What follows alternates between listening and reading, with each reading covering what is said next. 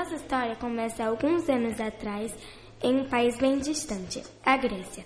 Lá o casal Pódromos e Moro Constantinides se conheceram e se casaram, mas não ficaram lá. Eles se mudaram para o Egito, onde tiveram seis filhos. Em 12 de janeiro de 1939, na cidade de Cairo, nascia o quinto filho do casal, Vassilos Constantinides. Seus pais sempre se preocuparam em ensinar a palavra de Deus aos filhos e, quando criança, Vassilios frequentava a igreja evangélica grega. Em 1956, devido a uma guerra, a família precisou sair do Egito e, após a viagem de navio de 21 dias, Vassilios chegava ao Brasil em dezembro de 1957. Aqui frequentava a igreja menonista, e um dia, aos 19 anos, enquanto lia sua Bíblia, ele em prontos recebeu o Senhor Jesus como seu salvador pessoal. Durante a pregação do pastor Carlos Taylor, missionário entre os índios, Vassilios tomou a decisão de consagrar sua vida ao Senhor. Dali, em 1961, foi para o Seminário Instituto Bíblico, onde se interessava pela aula da missionária Ruth Virgo sobre evangelização das crianças. Foi no seminário também que conheceu aquela com quem futuramente dividiria seus sonhos e ministério, a Ilona. Vassilios ensinava as crianças em sua igreja e por isso frequentava constantemente a APEC, Aliança Pro Evangelização das Crianças, onde encontrava material para seu trabalho. Começou a trabalhar no escritório da APEC em 1963 e, para sua alegria, encontrou mais uma vez Ilona, que era aluna. Ele se tornou obreiro em tempo integral da APEC em 1965 e, em 1966, Vassilios e Ilona casaram-se. A partir daí, Vassilios tornou-se o diretor da APEC do Brasil em 1972. Em 1994, Vassilios e Ilona tornaram-se diretores da região da América Latina. Após oito anos, em 2002, Vassilios achava que já era tempo de se aposentar, mas Deus ainda tinha planos para seu ministério e eles se tornaram diretores para a evangelização de crianças no Oriente Médio. Ao todo, são 51 anos de ministério deste grande homem de Deus. E hoje temos o privilégio de tê-lo conosco e receber de Deus através da sua vida. Seja bem-vindo à nossa igreja, Reverendo Vassilis Constantinides. Nossa história começa alguns anos atrás. Pode vir. Muito obrigado, irmãos. Deus abençoe a vida do irmão Vassílios, esse grego convertido com essa experiência vastíssima e eu quero convidar você que você abra o seu coração, porque eu tenho certeza que Deus vai falar com as nossas vidas. É um prazer ter o irmão entre nós.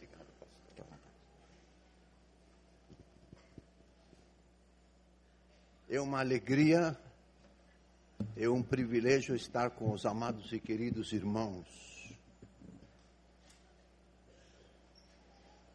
Meu nome é Vassilios Constantinides. Eu nasci e fui criado no Egito. Vivi no Egito 18 anos. Meus pais são gregos.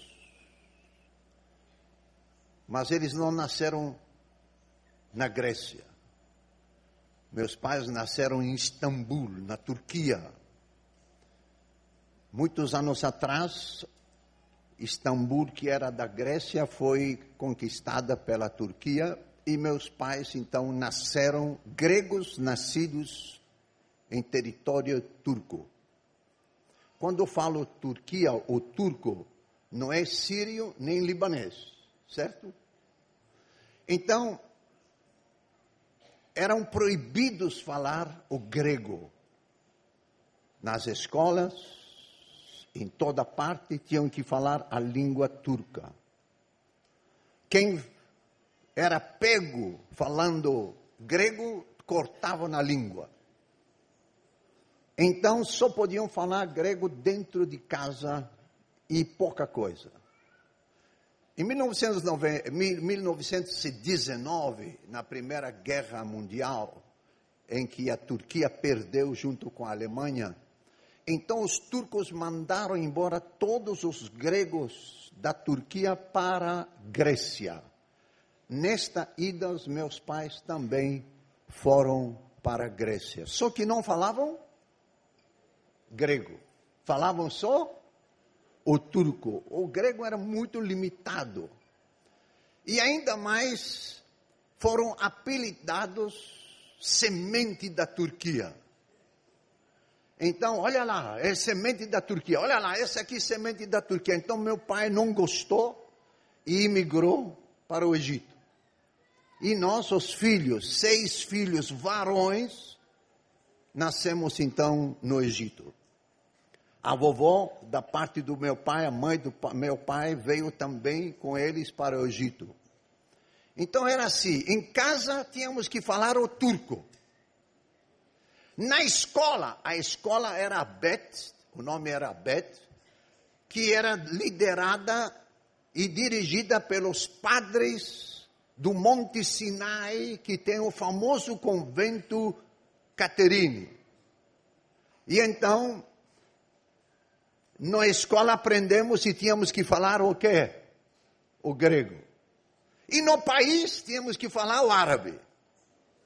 Então, o turco dentro de casa, o grego na escola com os colegas, e no país, o árabe. Estourou a guerra em 53, e então nós não podíamos mais ficar no Egito, os estrangeiros já estavam indo embora. Eu lembro, eu tinha 14 anos, papai reuniu então a família e disse: Para onde nós vamos? A ideia era então para a Grécia. Vamos para a Grécia, somos gregos, nós vamos para a Grécia. Mas os meus irmãos mais velhos disseram: não, não, porque a Grécia é rodeada por três países comunistas: Yugos, Albânia, Iugoslávia e Bulgária. E por causa disso, então todos os jovens que completam 18 anos têm que ir para o exército. Três anos. Nós não queremos gastar três anos, perder três anos e ir para o exército. Não vamos para a Grécia. Então, vamos para onde? Bom, a gente falava o inglês, porque estudava inglês. Vamos para a Austrália. Meu irmão, então, primeiro foi lá no, na embaixada da Austrália e se candidatou como imigrante. E então perguntaram: quantos são membros da família? Somos nove. Quantos filhos? Seis. Quantos homens, quantas mulheres? Seis homens. Não, vocês não podem ir à Austrália. Nós prezamos lá mulheres. E fechou a porta. Mas Deus abriu a porta para vir aonde? No Brasil. Esse país maravilhoso, apesar de todos os seus problemas. Deus nos trouxe no Brasil. Quando eu cheguei, irmãos, no Brasil, eu não falava português, é claro. E a língua portuguesa é uma língua muito complicada e difícil para nós, os estrangeiros, por causa dos verbos irregulares.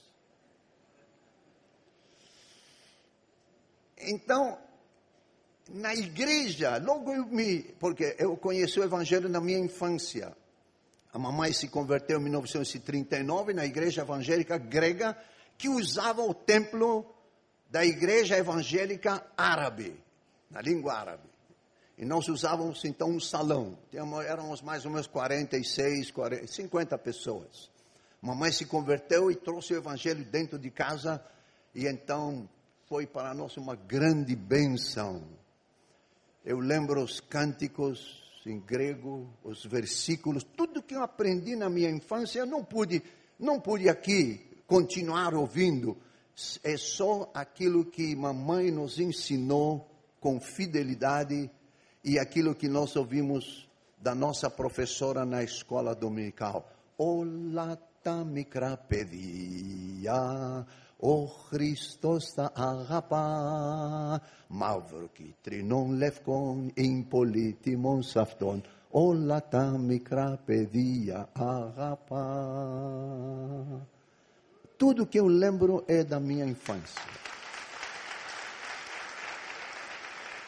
Quando eu cheguei no Brasil, eu já fui para a igreja mas eu não falava português.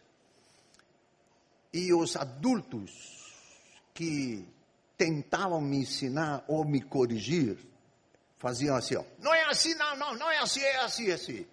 Eu ficava desanimado. Então eu ia na classe das crianças, as crianças vinham assim, tio, não é assim, é assim.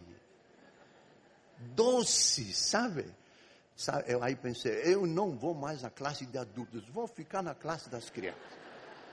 E fiquei na classe das crianças, e às vezes o professor, a professora não vinha, então eu tinha que tomar conta. Eu não sabia o que, como, mas elas gostavam. E então comecei a procurar literatura, comecei a realmente ter contato com a Aliança para a Evangelização das Crianças. E como viram, em junho de 63 comecei o meu ministério na PEC e agora completo esse mês 53 anos.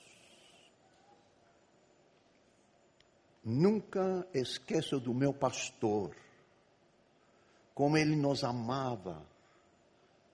Nós tínhamos problemas com o papai, ele usava bebida alcoólica e o pouco que ganhava ele ou era ou, gastava na bebida ou então era roubado. A gente passou muita dificuldade na nossa infância. Eu lembro as senhoras da igreja vinham para trazer sacos maletas, sacolas com comida, arroz, açúcar. Eu lembro uma senhora, o nome dela Maritza, pegava nossos seis, levava no apartamento dela, à tarde nos dava um prato de sopa com pão.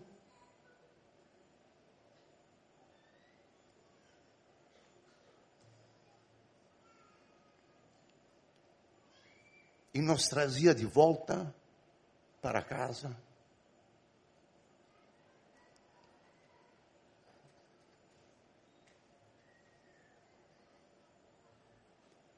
Então a mamãe que nos educou no Evangelho, ela nos levava no seu quarto, três de um lado ajoelhados, três do outro, ela nos pés da cama ajoelhada, e orava por nós e conosco de olhos abertos para nos controlar. Pode, pode imaginar, né? E Deus abençoou. Meu pai se converteu 32 anos depois da mamãe. Aqui no Brasil. E meu irmão, que é pastor, o batizou. Então, meus irmãos, olha, o Brasil para nós foi uma bênção tremenda. Meus, eu lembro os meus pais, nós trouxemos depois os pais, e meu pai ia na feira, e voltava e dizia assim para minha mãe: mulher, esse país tem de tudo o ano todo. O ano todo. Frutas o ano todo. Tomate o ano todo. Ele se confundia entre o tomate e o caqui, caqui né? Trazia o caqui, dizia que era tomate, a minha mãe dizia que não era. Quando chovia, irmãos, quando chovia, eu lembro, ele saía na chuva e colocava, tirava o sapato, colocava os pés na chuva, porque no Egito não, não chove. Que país maravilhoso. Os, Deus, os dois meus irmãos mais velhos, eles falavam nove línguas cada um. Nove. Então, eles trabalharam anos com as Nações Unidas. E eles foram excelentes alunos na escola BET. Foram premiados e tudo mais. E um deles, que era dirigia a ONU em Angola, vinha então nos visitar e voltava. Ele gostou tanto do Brasil que, quando aposentou, pediu então asilo para vir no Brasil. E ele veio. Em Brasília. E sabe o que, ele dizia para mim? Vacílios, eu fui diretor da ONU em vários países, na Europa, na África, até em Nova York.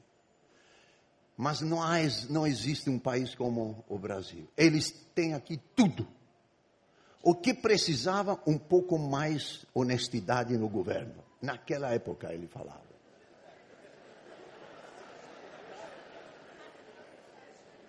Isso já faz uns 20 anos que ele faleceu. Bem, queridos e amados irmãos, vamos abrir as nossas Bíblias no livro dos Salmos. Livro dos Salmos. Capítulo 78. Os irmãos sabem que a maioria dos salmos tem o propósito de confortar, de encorajar e de consolar, de tal maneira que quando a gente visita alguma família que está passando por dificuldades, a gente corre para ler no livro dos Salmos, porque realmente os Salmos têm esse propósito. Mas o Salmo 78 não tem esse propósito. É um salmo de advertência. E é, um salmo de advertência especialmente para os pais, pai e mãe. Então nós vamos ler os primeiros oito versículos. Escutai, povo meu, a minha lei. Já começando a gente percebe.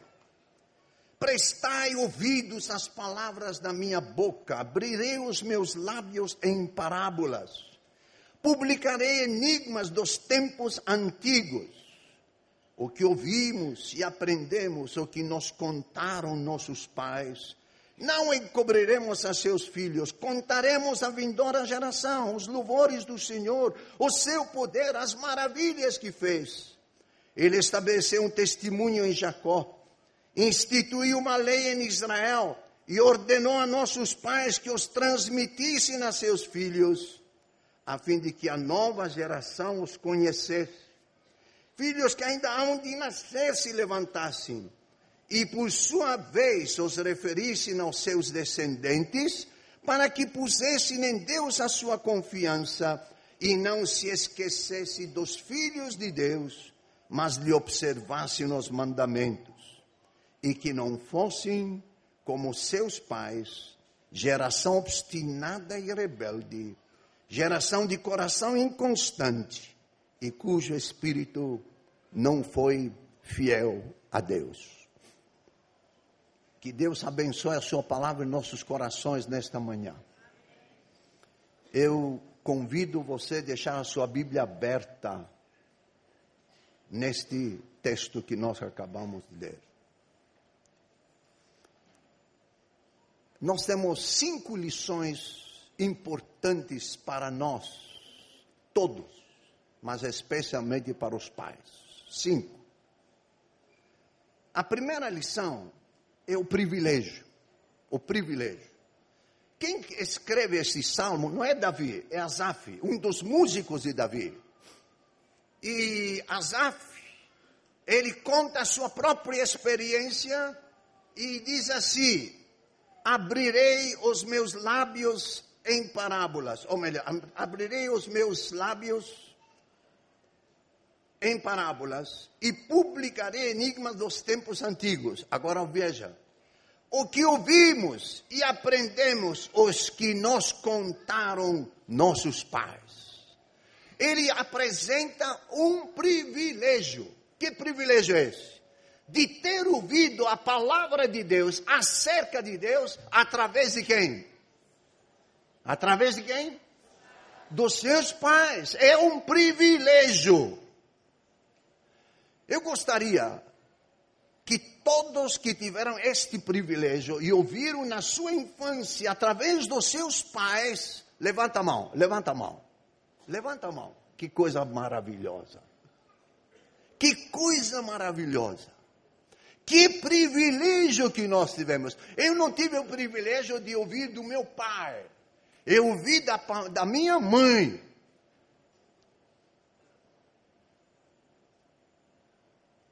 Esse é um privilégio que eu tive. Vou abrir um parênteses. Quando o meu pai se converteu, depois de 32 anos da mamãe, eu morava aqui no Rio de Janeiro, 69 a 72. Então meu irmão que é pastor o batizou e disse assim, Vacílios, papai se transformou totalmente. Houve uma mudança radical. Então eu fui com minha esposa, meu filho, para visitá-lo e ficamos na casa dele. Na sala, ele sentado, sentado, ele disse assim: Vacílios, vem cá, senta aqui no meu colo. Eu tinha 32 anos. Porque nunca nos colocou nos braços, nunca. Primeiro, porque vivíamos num país machista que entre islâmicos o homem vai na frente sozinho e a mulher vai atrás, uma criança no colo, outra está esperando na barriga e dos outros puxando. E também porque realmente não era cristão, não conhecia a verdade. Mas ele queria realmente como voltar para trás. O que ouvimos e aprendemos o que nos contaram nossos pais. É um privilégio. Segunda lição. Ele faz uma promessa. Não é Deus que faz a promessa, não, ele faz uma promessa e ele diz assim: o que ouvimos e aprendemos, o que nos contaram nossos pais, não encobriremos a quem? Aos nossos filhos. Ele ele faz uma promessa para Deus. Senhor, eu fui privilegiado e deu certo. A tua palavra não voltou para ti vazia. Me abençoou. Vou abrir, vou outra vez abrir um parênteses. Eu vivi num país, Egito, fechado. Sabe o que é fechado? Islâmico. Sim. Você não podia, como aqui no Brasil, né? Sair segurando a mão de uma namorada. Ai, de jeito nenhum. Muito menos colocar a mão no ombro da namorada ou da noiva. Muito, muito menos ainda dar um beijinho. Ai! Fechados assim. Chego no Brasil em dezembro, dia 22 que o Brasil era o quê? Aberto. E logo depois veio fevereiro, o. Puxa vida, estão por dentro, né? Mas Deus protegeu. Porque o que ouvimos e aprendemos, o que nos contaram nossos pais, não encobriremos aos nossos filhos. Eu gosto muito dessa expressão, não encobriremos. Sabe por quê? Porque muitos pais, professores, até líderes da igreja, fazem, falam assim, Vacílios, esse negócio de pregar para as crianças é, e ficar dizendo que Jesus morreu, e morreu lá na cruz, e ainda mais derramou seu sangue, a gente tem que evitar. Evitar porque a criança pode tomar um choque com isso. Vocês devem lembrar o capítulo 12 do livro de Êxodo, a Páscoa. A Páscoa. O que, era a Páscoa? Disse Deus para o povo, de, para Moisés, para Moisés falar ao povo: olha, cada família tem que se reunir se a família é pequena, convidam um vizinho hebreu, matam o que um cordeiro, tomam o sangue e colocam onde? Nos umbrais das portas. Isso vai proteger vocês da morte dos primogênitos. No mesmo capítulo, você pode abrir, ler capítulo 12, diz assim para Deus, para Moisés: Isso vai ter que fazer todos os anos será celebrada a Páscoa todos os anos. E quando os vossos filhos vos perguntarem, pai, mãe, que significa isso? Ó, oh, vocês não falam nada do sangue. Porque isso vai chocar as crianças. Foi assim? É? É? Não. Disse Deus: contem aos vossos filhos e aos filhos aos vossos filhos. Queridos e amados irmãos, sem derramamento de sangue não há, não há perdão. Não há limpeza, não há purificação. O sangue de Cristo nos limpa de todo o pecado. Quando eu era pequeno, na igreja, nós cantávamos, nós, as crianças, cantávamos. Hino que vocês conhecem. Ti stavini pote, totis amartia stigma, na epilam si embrosten, mono tu Christu to ema. Ema, hematoma é o quê? Sangue. Nós cantávamos isso. Não encobriremos aos nossos filhos, contaremos a vindoura geração. Primeiro, privilégio. Segundo, a promessa. Terceiro lugar, o plano. Deus tem um plano. Quem vai instruir os filhos? Quem vai instruir as crianças? Quem são responsáveis no plano de Deus? Quem são?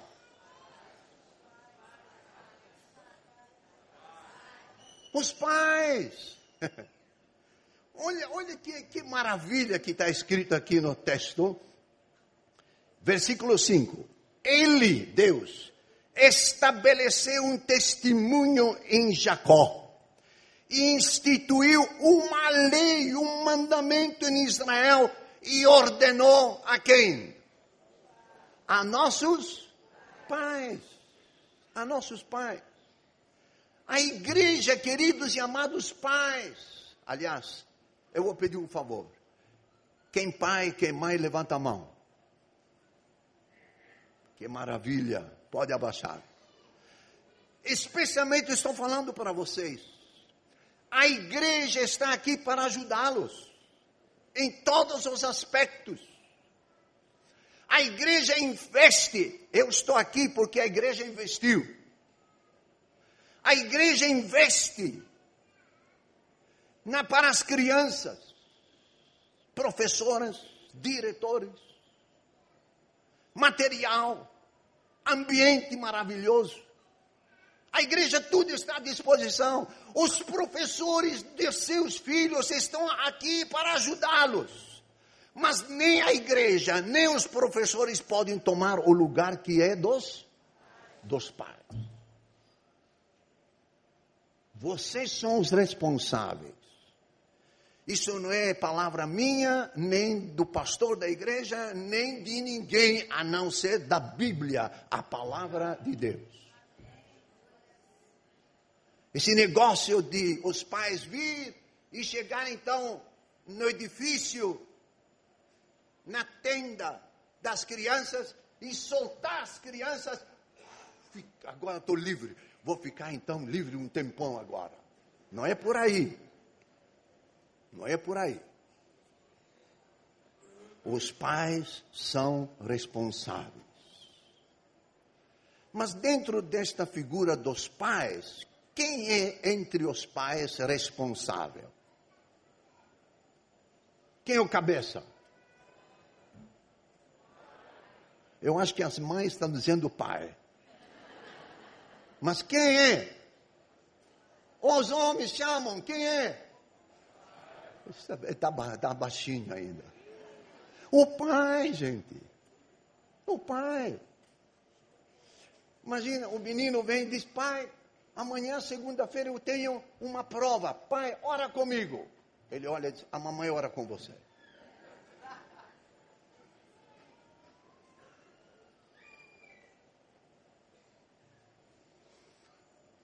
Eu quero que vocês abram a Bíblia. Não perca, coloca a mão, não perca o texto de, de Salmos, mas vamos para o livro de Provérbios, capítulo 4. Provérbios capítulo 4, versículo 1 diz assim: Ouve, filhos, a instrução de quem? De quem? Do pai.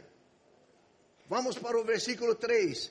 Quando era, eu era, isso é Salomão, Salomão que está escrevendo. Quando era filho, em companhia de quem? Verso 4. Então ele, quem? Me ensinava e dizia: retenha o teu coração as minhas palavras, guarda os seus mandamentos e vive. Quem é responsável? O Pai. Vamos para o livro de Isaías. Isaías, capítulo 38, versículo 15, perdão, versículo 19. Isaías 38, 19. Os vivos, somente os vivos, esses te louvam como hoje eu faço. que mais? O pai fará notório aos filhos a tua fidelidade. Isso é, o pai reúne a família, a esposa, os filhos, e então apresenta a eles a fidelidade de Deus instrui, ensina, passa conhecimento, dá testemunho, ora. O pai. Não é que a mãe não possa fazer quando o marido não está em casa ou está viajando, está trabalhando, ou não é, o marido não é crente. Mas quando ele é crente em Jesus Cristo e está em casa, ele é responsável. Você vai dizer, ah, Basílio, olha, mas isso é do Velho Testamento. Não, vamos para o Novo Testamento então. Olha Efésios, Efésios capítulo 6, versículo 1, diz assim: Filhos, obedecei a vossos pais no Senhor, pois isto é justo. Não fecha a Bíblia ainda. Filhos, em tudo obedeceu vossos pais. A palavra pais aqui, na língua grega, é ronis. Ronis. Então, o que significa ronis? Ronis significa o seguinte: quando a professora chama um menino e disse qual é o nome do ronis, a criança sabe que ele tem que, tem que dar o nome da mãe e do pai. Então, os filhos devem obedecer o pai e a a mãe, Ronis. Agora o versículo 4, dá uma olhada. Diz assim: E vós, pais, não provoqueis vossos filhos a ira, mas criai-os na disciplina e admoestação do Senhor. Aqui temos que ter uma correção. Não sei a sua Bíblia como diz, mas aqui precisamos ter uma correção. Aqui diz a mesma coisa, pais. Não, na língua grega não é a mesma palavra ronis. Na língua grega é pateres. Pateres. O que significa pateres? Do grego para o latim pater e do latim para o português o pai. Aqui deveria ser, pela sociedade bíblica, deveria ser assim. E vós, homens pais, não provoqueis vossos filhos a ira, mas criai na disciplina de administração do Senhor. É o pai. É o pai.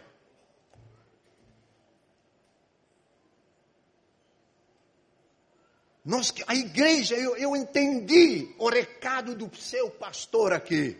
Eu entendi. Não é só as irmãs, mas especialmente os homens, os pais. Como seria bom que nas classes da escola dominical para crianças ter uma dupla de professores. Uma irmã e um irmão. Um domingo ela vai ouvir a história, a lição bíblica, a mensagem de voz feminina e outro domingo de voz masculina. Isso é muito importante para que a criança não pense que só mulher fala com ela na Bíblia.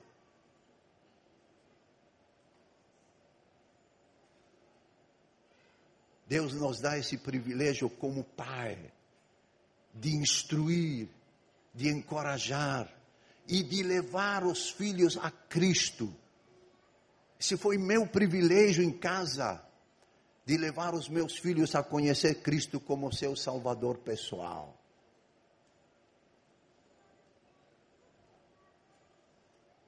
Privilégio, promessa, o plano. Qual o propósito, então, agora? Quatro lição. Qual é o propósito? O que, é que vamos fazer? O que, é que vamos transmitir? Qual é o propósito? Olha que diz o texto a partir do versículo 6. A fim de que a nova geração, a fim de que a nova geração os conhecesse, os transmitisse a seus filhos, e a, fim a, a, a nova geração conhecesse filhos que ainda hão de nascer, se levantassem e por sua vez os referissem aos seus filhos, aos seus descendentes. Para quê? Olha o propósito. Para que pusessem em Deus a sua confiança e não esquecessem dos feitos de Deus. E ainda segue. E observassem os mandamentos. Meus queridos e amados irmãos, nós queremos que os nossos filhos creiam em Deus. Creiam em Deus. Coloquem sua confiança em Deus. Que aceitem Cristo como seu Salvador pessoal. Ah, eu vi pai, vi professor, vi pessoas se dizer, Vacílios, é tão difícil, é tão complicado a gente apresentar o plano da salvação às crianças. Não é difícil, queridos pais, queridos professores, é simples.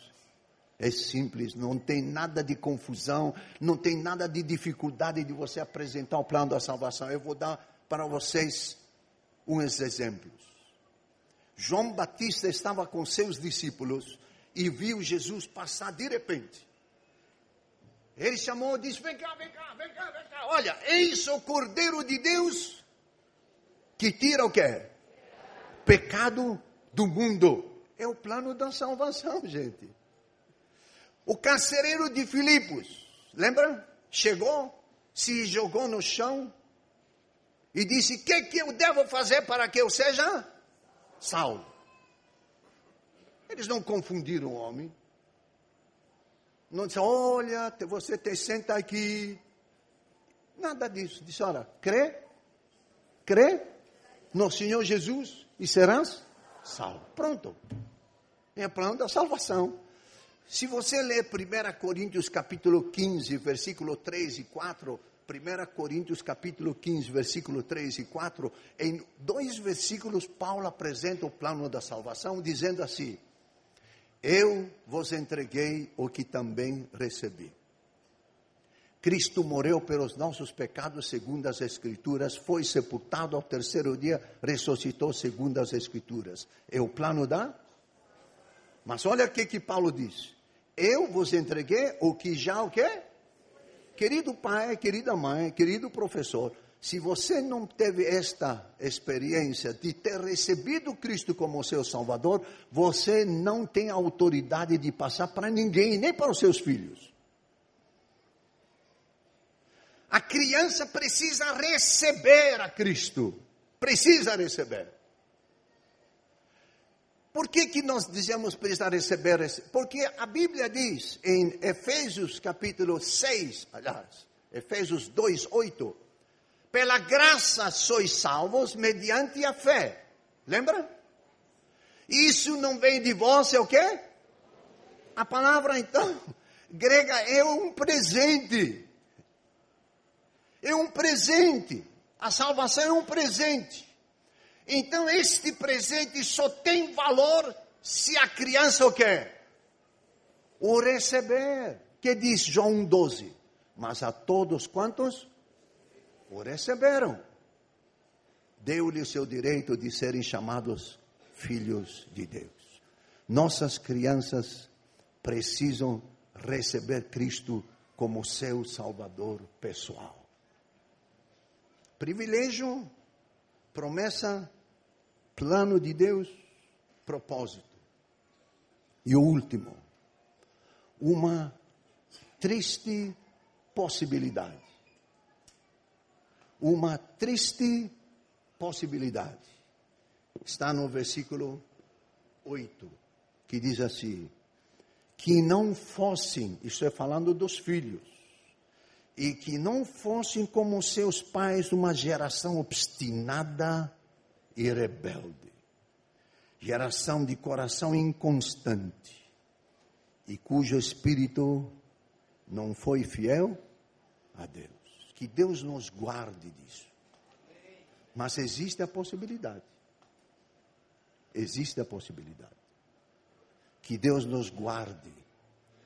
Depende muito de nós, como pais, de instruir o menino no caminho em que deve andar. Que Deus abençoe os pais aqui presentes. Que Deus abençoe os professores que trabalham com as crianças da igreja. Façamos a nossa parte. Deixa o resto para que Deus faça. Eu vou terminar. A minha professora era chamada Olga, filha do pastor da igreja. Ela vive ainda na Carolina do Norte. Com a guerra, então foram para a Grécia, da Grécia foram para os Estados Unidos.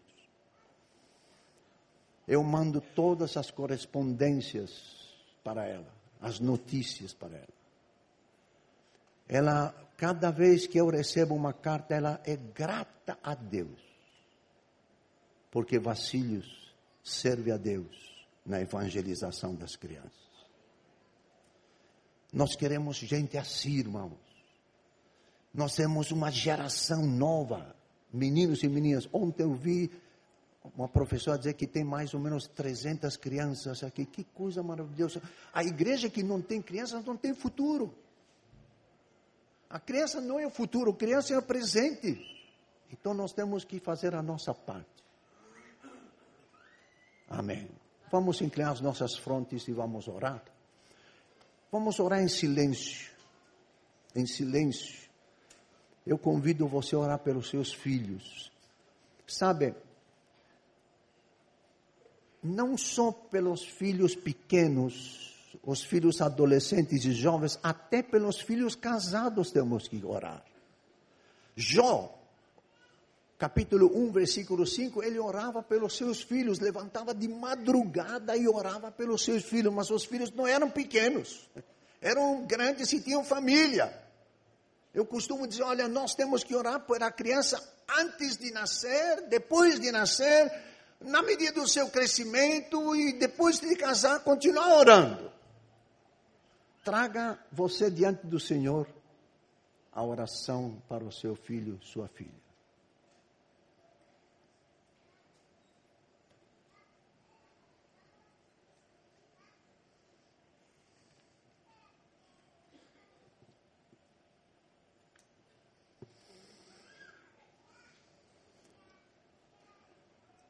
Senhor, atenda a nossa oração a oração de pai e de mãe. Pedimos, Senhor, pelas crianças aqui da igreja. Muito obrigado, muito obrigado. Obrigado pelos professores. Mas queremos que os pais façam a sua parte principal, ajudando, perguntando o que aprenderam esse domingo, fazendo a sua parte, Senhor Abençoe os filhos que talvez são desviados, não estão mais na igreja. Alcança o Senhor. Toque os seus corações para que voltem para ti. Obrigado pela tua palavra, ela é fiel. E nós oramos no nome de Jesus. Amém.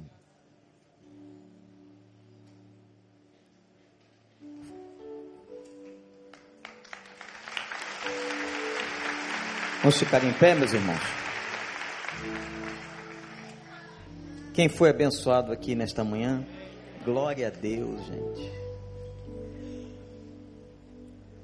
Chegar num ano de vida desse, pregando desse jeito, misericórdia. Sabedoria, conhecimento, clareza bíblica. Viu, pastores? Aprenderam? Temos que aprender, né? Louvado seja o Senhor. Quero agradecer de coração a presença do reverendo Vacílios entre nós. Ele vai pregar no culto da tarde às 5 horas. Ele vai pregar, olha que privilégio, para as crianças hoje lá no Recriança. Vamos estar aqui na casa do Senhor, hoje é domingo, dia que Deus nos abastece. Enquanto ele vai estar pregando para as crianças lá, você pode trazer a mãe daquela criança não convertida e colocar ela aqui, porque a gente vai contar uma história de uma criança que abençoou e foi instrumento de salvação na vida de um homem. Gente, muita coisa boa, não é? E eu continuo impactado, desde quinta-feira, e tenho falado sua igreja, com os presentes que Deus nos dá, de poder ouvir uma palavra ungida como essa, com tanto conhecimento, clareza e unção do Senhor. Deus abençoe a vida do pastor reverendo Vacílios. Eu queria que você estendesse sua mão para cá para nós orarmos por ele, sua família, seu ministério. Ele veio aqui para dar, para ser usado. Mas nós vamos pedir ao Senhor, em retribuição, que Deus continue ungindo a sua vida.